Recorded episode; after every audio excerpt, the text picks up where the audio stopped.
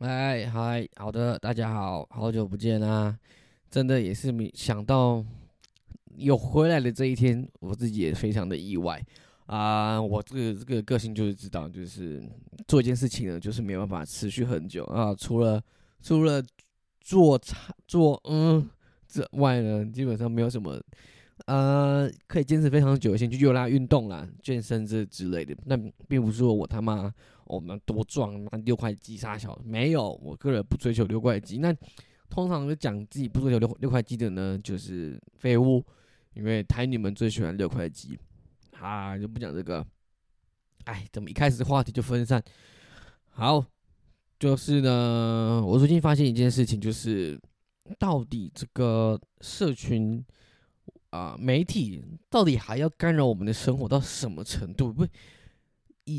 我我他妈我要怎么跟我朋友联系是我的事情，凭什么来管我？这以前在脸书的时候，他都还会以前比较不会，就说哦，定期发什么通知，就说哦最近谁发了什么新的消息，或是说哦这个消息什么是今天最多人浏览的，以前都不会。那最近开始呢，他开始针对有一些我比较常在脸书、IG 发文，或是说发动态的朋友，那这个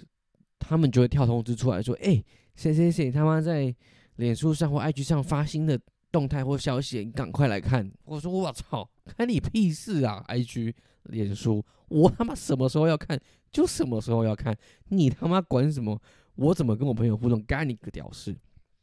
所以这些这些企业真的是王八王八蛋，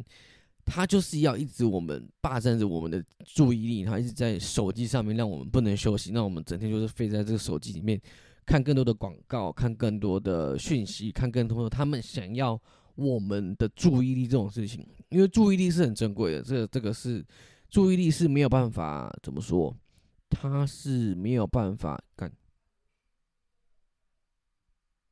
哦，我以为刚刚有人接我讲话，他就是有点像是时间这样子，你你注意力花掉就花掉了，就是。类似说，呃，而且注意力它是一个有有限的东西，它不是像是说，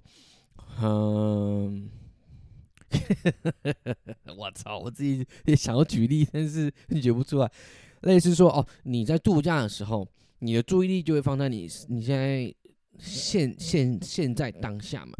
但是如果你同时你在度假的时候，你又心系着工作，你又心系着都说，哦，这次的旅程会不会花太多钱？那或者说，哦，你我晚上预定的房间房间，呃，晚上预定的餐厅会不会呃吃不到？或我说我会不会迟到？会不会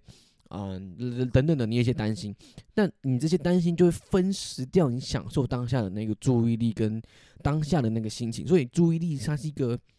它是个会消耗殆尽的东西，它不是。随时可以补充的，你可能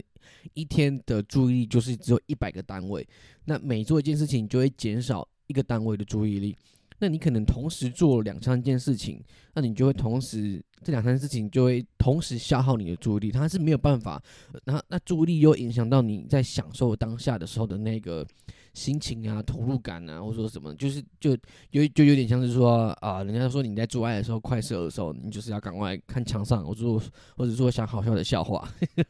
这个是一样的道理。你就是分散注意力了之后呢，你就可以暂时的逃脱出当下的这个这个这个这个情境，你就可以去去分心，这个是一个方法啦啊。我朋友跟我说的啦，不是我啊，绝对不是我，我我不知道他在讲什么，好就讲。啊，回到那个注意力那一个，其实这个这个这个社会其实已经被企业所占领了。呃，我之前有提过，诶，我没提过，但我想跟大家讲一件事情，就是说，就是其实很多人都在讲这个社会福利啊，就是要给给钱嘛，然后大家也都非常喜欢这种所谓的呃津贴，就是类似说什么全民领六千啊，全民领五千啊，什么消费券。当然，适当的这个消费刺激，在整个景气很低迷的时候，确实是有用的嘛。但我觉得现在已经变得有点，大家都会呃，只要政府没有发钱，大家就会非常的生气。那以此就可以知道，是说经济啊，就是说政府的发钱是一种安抚的一个手安抚民心的一个手段，所以它是政治意义大于它实质上的经济意义。但经济意义还是有，但我觉得就我看起来，政治意义已经大于啊，天哪，好像有点讲的有点无聊。反正我只要就是要讲的，就是说我我是那种阴谋论者，就是其实政府在做什么样的手段呢，都是为了在替那些有钱人在做事，就是社会福利是一种社会控制的手段，就是只要如果没有这种社会福利的存在，就没有办法安抚那些所谓真正底层的人，然后他们就会啊动乱啊、抗议啊、造反啊，像是在。呃，国外就是像是那种什么工会罢工啊，那个都非常非常常见。就是只要外国人觉得不爽，他们就比较个人主义嘛，然后就就 fuck you，我就是要得到我应该有的。但我觉得在在可能我们华在华人这边，就以台湾啦，我华人我不聊啦，我没去过中国，没去过其他。但但以台湾来讲，我觉得大家都真的是比较以社会呃整个前前提来做这个来做思考嘛，就是说。比较不会有这种什么呃个人主义比较强烈的这种，因为毕竟这就不是我们整个教育的氛围啊。他们大家都觉得要要要合群啊，然后就是啊就是要守规矩啊，大家都要像复复制人一样啊，就是哦就是大家都是好好工作读书，然后不不不这样一路长大到大，然后最好就是都一直一辈子当国家机器，就是像我们这种大家一样这样社畜这样子，绝对不会。学校不会教你，就是说怎么去当个成功的生意人啊，都是要教你怎么去培养一技之长啊，然后去啊当国家的一个螺丝钉啊。每当我经过这个国小、高中的时候，看到那个他们外面那些榜单，哦，写着谁谁谁谁谁上什么大学，谁谁谁上什么研究所，我就想说，哎呀，新鲜的肝啊，又有多少人沦为这个社会的一个一个棋子，终身为着。可能自己也没那么喜欢的事情在卖命，那当然这个也包含的是我啊，对啊，我就是我觉得这就是一个一个一个一个算是缺，我觉得算是我长大之后才发现的缺点，就是大家都这个国家体制就是想要复制复制复制一群复制 复制人，有没有玩过红色警戒？红色警戒好像是轴心国还是什么同盟国，反正其中一个国。他的那个士兵就是他的他的士兵就是复制士兵，就是他的最低最低层的兵力就是复制士兵这样子。然后另外一国的好像就是美国的，然后他们是他们是士兵，然后可以变成降落伞兵，然后可以部署机枪。然后好像轴心国吧，还是同同盟国，反正就是另外一国啊。改我要讲的是，反正呢，学校呢就是都是在培养复制人，就你跟他。除了家庭背景不一样，然后可能可能鸡鸡每个人不一样大小，但除此之外，你们大家都是国家的棋子，就都是这样子。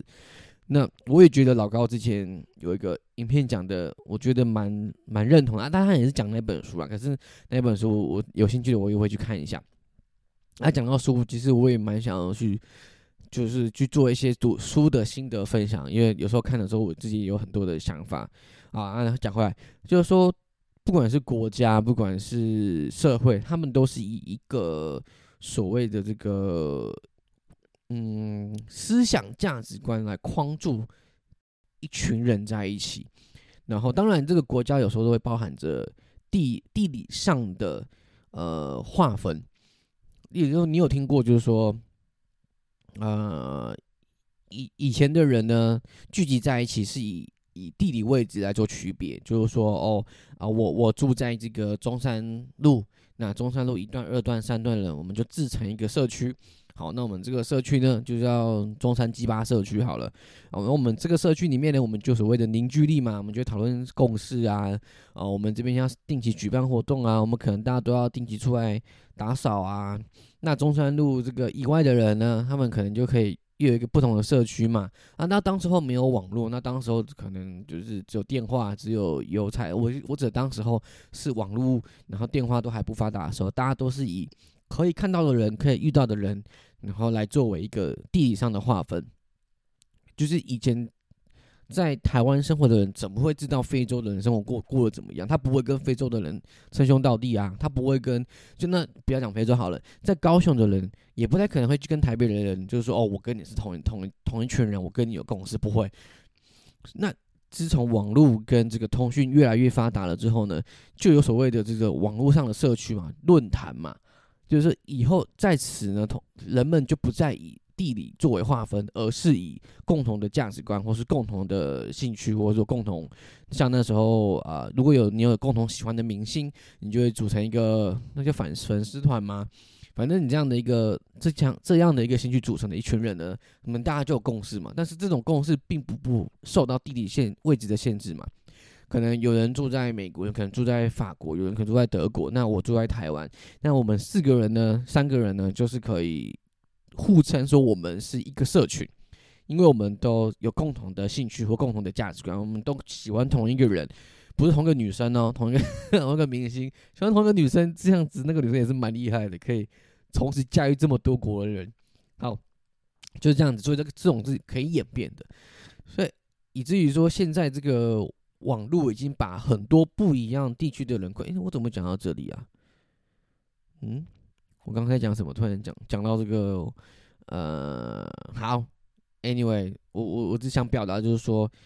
啊，我国家国家，对我刚刚讲到国家，他是说会把人同把人框在一起的这种体制呢，例如说国家社会，都是建立在一个还有宗教，都是在建立在建立在一个假设一个共同的目标上所凝聚的，撇除了这些。假设撇除了这些价值观，撇除了这些共同的呃一个凝聚力以外，其实大家分不清楚到底你是哪里的人。其实大家都是一样的，只要没有了这些，其实大家都是。他就举了一个很好的例子，就像假设说我在路上，就说我会说我会称自己是台湾人，但只要我去了台湾以外的地方，地方大家看到我会以为我是中国人。那确实啊，为什么我可为什么我不会是中国人？那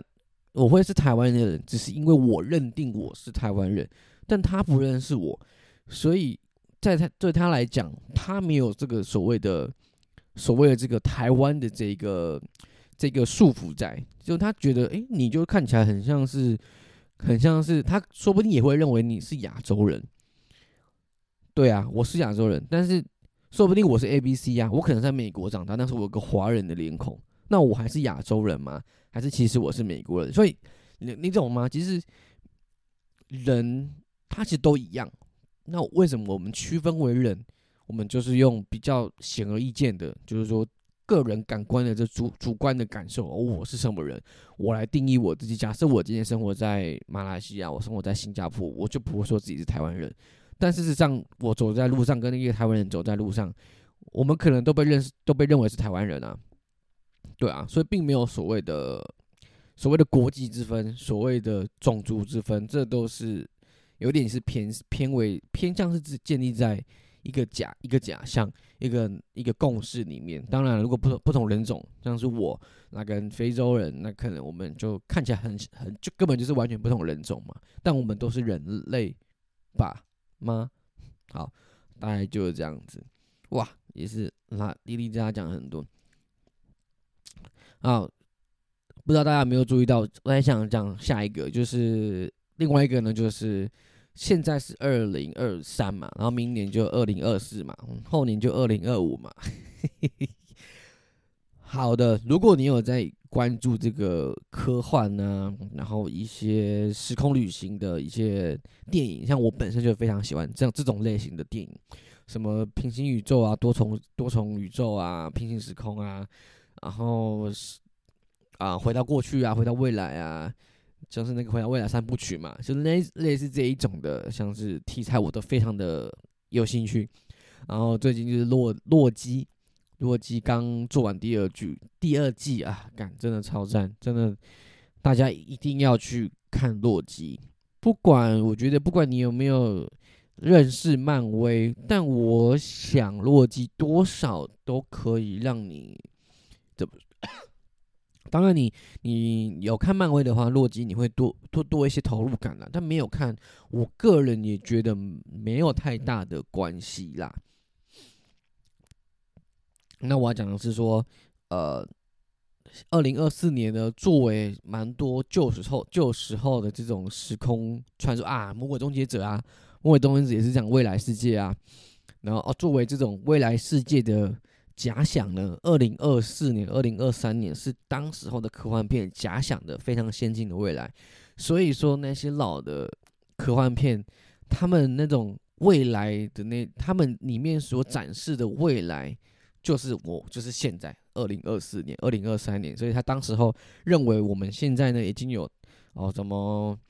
呃类似说立体投影啊，然后。飞船啊，太空的太空汽车啊，等就可以在天空天空飞的汽车啊，然后各种先进的 AI 啊，抱歉我们都没有，我觉得对他们很抱歉，就真的是非常的对不起他们的这些想象力啊，没办法嘛，就中间疫情真是空，呃，真的是被夺走那那三年嘛，两年嘛，大家都不能干嘛，就只能都在家里面，然后做追剧啊。然后看影片啊，好啦，我我只能我只能跟那跟那些那些对我们现在怀抱美好科技幻想的人，跟他们说，我们有抖音啦，我们还有还有我姓史，还有我姓史，你喜欢吗？你喜欢看一堆人看跳的一样的舞，然后都上传吗？这个我不知道过去的人会不会喜欢现在的这样的未来，但我觉得如果我能回到过去，我想跟他们说抱歉，抱歉，是我还不够好。到了现在，我们还还在，我们谁能想到，我们现在每天都被这一台小小的、小小的电子产品手机被困在这个里面，活在这个里面，那以他来吃喝拉撒。有多少人是因靠着网络赚钱，然后多少人靠的是呃，通过这种虚拟的工具来作为生活的手段？这以前人应该是没有想到的吧？就好比说，在更久之前。哦，最近我也在想，最近我也在想一件事情，就是说，到底，到底，都市这个概念是是怎么样？就是，当然人是群居的动物没有错，聚落也是因为人会有聚落的出现，也是因为要彼此保护彼此，然后才可以呃繁衍后代嘛，都想要生活在一个相对于安全稳定的环境里面。那才可以追求更高层次的，类似说生活的幸福啊，生活的享受、自我实现，这就是马斯洛的需求层次这样子。但那是早在非常好久、好几千前、好几千年前的生活环境。那个时候，你他妈你可能出去外面上个厕所，你可能就被狮狮子，你可能就被狮子咬，你可能就被犀牛撞，你可能大便大到一半，你就啊，就你就你就你就没了，你就去了。啊，有可能你不生活在群，不跟大家生活在一起，你就一个人生活，你可能补不到东西，你就饿死。然后你没有下一餐，你就你就活活活活的可能被冻死，然后暴露在野外，就这样，就没有人知道你这个人，然后你死了也都没有人知道，就变成土壤，变成肥肥料。但是事过境迁，我我们现在已经我生活在这种。就算是就算是乡下地方好了，不不要说市区，就算是乡下地方，我们也不会在路上就被犀牛撞吧？你可能会被野狗咬啦，但你不太可能会被犀牛撞吧？不太可能会被狮子咬吧？就算在在整卡收窄，你也是可以有一个呃基础的生活的环境。所以人们我要居住在都市区里面，求的第一个就是方便。工作，然后生活的享乐、幸福这些等等的，才为了要去居住在所谓的非常人口高密度的地区里面，